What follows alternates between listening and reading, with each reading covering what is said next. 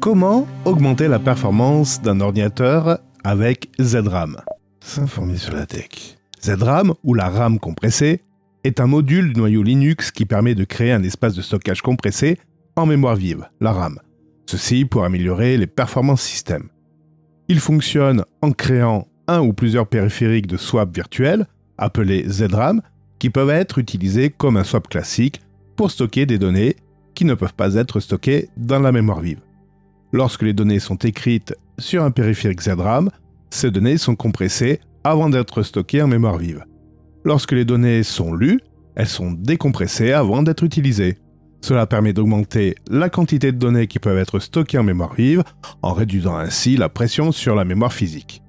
La compression de la mémoire peut avoir un coût en termes de consommation de CPU, donc il faut configurer correctement la taille du swap ZRAM pour équilibrer les avantages de la compression de la mémoire avec les coûts de la consommation de CPU.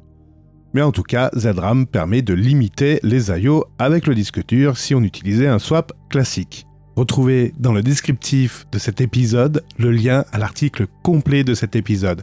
Vous retrouverez également des exemples de code.